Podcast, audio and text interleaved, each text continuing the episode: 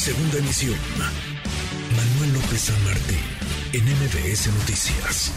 Le agradezco estos minutos al senador César Cravioto, senador por Morena, vocero además del grupo parlamentario. Gracias, César. ¿Cómo estás, senador? Buenas tardes.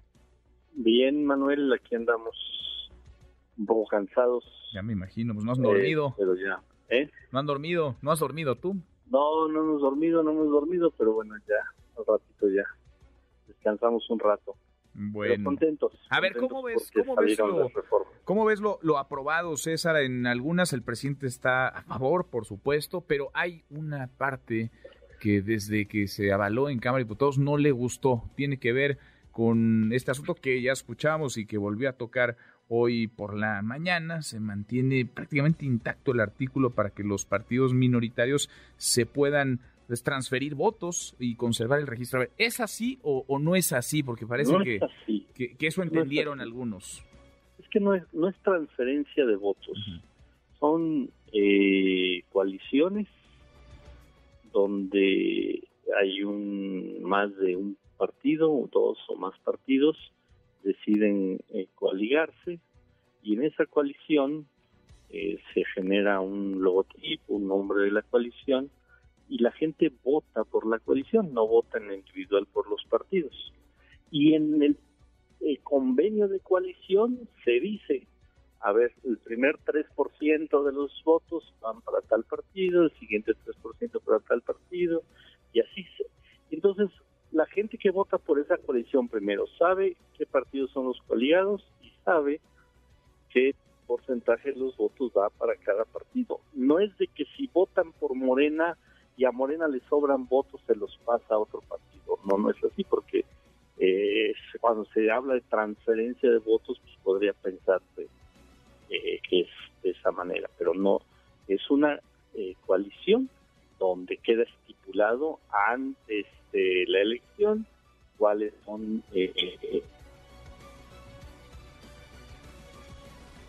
esa coalición, qué porcentaje va para cada.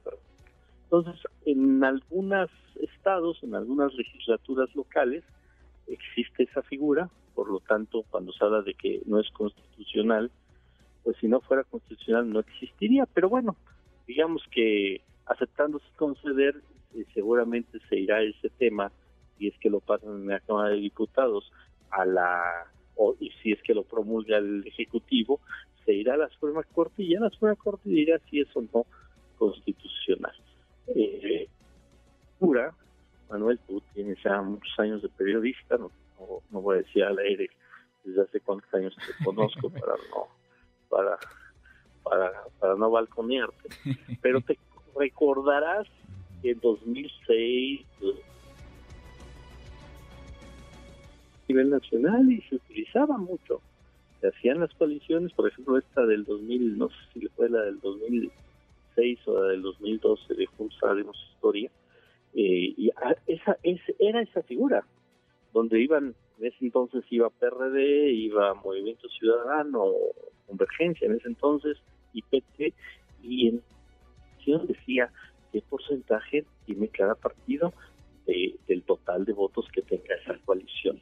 Y, y de repente se dejó de usar, algunos dicen que porque eh, no sé si el Tribunal Electoral o la Suprema Corte dijo que no se podía ya usar, otros dicen que no, que no fue por esa razón, eh, que por eso siguen dándose estas coaliciones. Es rescatar esa figura. No es transferencia de votos, de que a mí me, sobran votos y los paso a... alguien le va a tener que explicar esto al, al presidente César, porque él entendió desde Cámara de Diputados pues esto, hoy nuevamente dice que, que no le gusta e incluso menciona que si eso implica, digamos, vetar ese pedazo, esa parte, implica vetar todo lo que se aprobó, todo el plan B, pues él lo va a hacer, dice, nada por encima de los, de los principios. ¿Tú crees que si alguien le explica esto que nos estás diciendo, con eso, con eso se, se aclara, no es lo que algunos interpretaron o algunos entendieron? Yo, yo creo que este, en toda la discusión de estas leyes, la verdad es que hubo muchas mentiras de la oposición, muchas. Eh, por ejemplo, no, no recordaremos, y seguramente quien nos está escuchando recordará, que se dijo hasta la saciedad que el padrón electoral iba a quedar en manos del gobierno, la Secretaría de Gobernación. ¿Y dónde quedó eso? Eso no es verdad. Fue una mentira repetida un millón de veces, un millón de veces que todo el mundo decía, no, es que el padrón electoral en manos de, va a quedar en manos del gobierno. Mentira, no hay no hay ni media palabra que sugiera eso, por decir una de las mentiras. Yo ayer en mi intervención les hablé de cuatro mentiras claritas. Uno, eh, que, nadie los escuchamos, que, que, la, que la mayoría no se dio tiempo a escucharlos. ¿A escucharlos que Llevamos seis meses en este país hablando de las reformas electorales y no hilvanó una sola contrapropuesta a la oposición. Lo más que hilvanó fue una frase, el INE no se toca, fue lo único, fue el único discurso de la oposición, el INE no se toca, pero a ti, tú que entrevistaste a muchos, ¿escuchaste propuestas claras, concretas? Oye, en lugar de 300, de 300 diputados, 400, en lugar de 96 senadores, 100, 100 senadores, en lugar, no, no hubo propuestas, ni en la reforma constitucional ni en estas leyes secundarias. Entonces, esa gran mentira de que la mayoría no escuchó, no se abrió el debate, acuérdate que cuando salieron las reformas constitucionales, ¿Qué dijo la oposición? Nos vamos a una moratoria constitucional. Ni siquiera revisamos los documentos. No es no y no lo vamos a pasar porque tenemos eh, una más de una tercera parte y tenemos esa facultad. Bueno, siguieron ese camino. Bueno, pues que asuman sus consecuencias de no querer hacer su trabajo, porque los legisladores, nuestro trabajo es debatir, nuestros, los legisladores, nuestro trabajo es poner contrapropuestas en la mesa, la oposición no puso una contrapropuesta. Esa gran mentira. Otra gran mentira, Manuel, que vamos a usar estas leyes para ganar la elección porque tenemos terror de perder el 2024. Bueno, yo me reí en su cara en la tribuna ayer y le saqué todas las encuestas que hay, todas las encuestas que hay. En todas vamos con mucha ventaja para el Estado de México, para Coahuila y para el 24. Del 2018 para acá les hemos ganado de todas, todas. Les, hemos ganado el Congreso de la Unión dos veces en el 18 y en el 21. Y del, 20, del 18 para acá les hemos ganado 22 gobernaturas. O sea, que no mientan que estas reformas son porque tenemos miedo de perder la elección del 24. La elección del 24 la vamos a ganar eh, así nos echen abajo todas estas reformas, la vamos a ganar. porque la ganamos. No tiene miedo entonces, dices César. Ahora, esto resiste si llega a la Corte, porque ya por ahí apareció Marco Cortés, el presidente del PAN, diciendo vamos a ir a promover una acción de inconstitucionalidad. Esto, esto está blindado, esto resiste, no transgrede la, la Constitución, senador. Esa es otra mentira. O sea, se paran en la tribuna con unas autos, con una gran suficiencia de nosotros somos los que sabemos, somos los doctos que sabemos que es inconstitucional. Véanme, todas las leyes son interpretables. Puedes tener una ley, un artículo de una ley de la Constitución, y yo puedo tener otro el mismo artículo de la ley, y para ti significa una cosa y para mí significa otra cosa. Para eso está la Suprema Corte, justamente, porque ellos se llenan la boca de decir que es inconstitucional, yo también se lo dije también en el debate, pues si, ya están tan seguros, pues ya, pues eh, déjenos que ya votemos, porque ustedes están seguros que en la Corte lo van a echar para atrás, pues no, no sabemos. Yo creo que, es más, te lo puedo asegurar, que si algo declaran inconstitucional serán partecitas muy pequeñas, pero que la gran, gran, gran mayoría de lo que aprobamos entre ayer y hoy en la mañana fue, va a ser este, va a pasar sin problema. Si no es que todo, ¿eh? en una de esas pasa todo sin problema. Y si nos bajan algunas cosas, serán cosas muy, eh, muy contadas.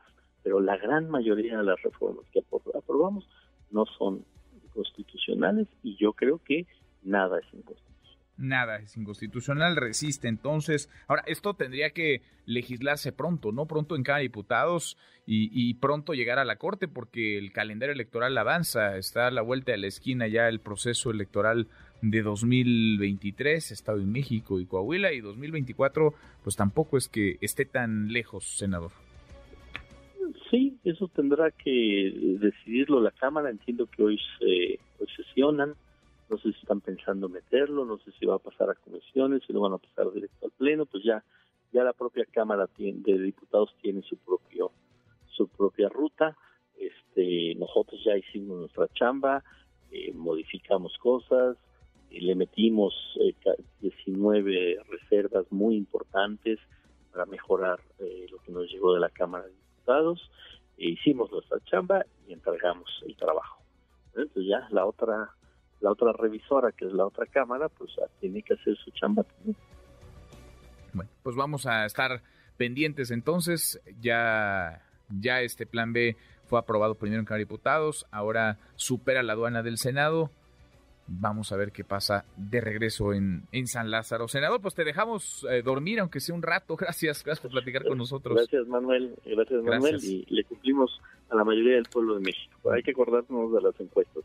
El 70% de la gente estaba pidiendo cambios en todos en todo el ámbito electoral. Le cumplimos al 70%, la oposición le cumplió como siempre a su 30%. Está bien, ellos se mantienen en ese margen, en ese, en ese franja de la población que está con ellos. Ellos trabajan para ellos, nosotros trabajamos para la gran mayoría del pueblo.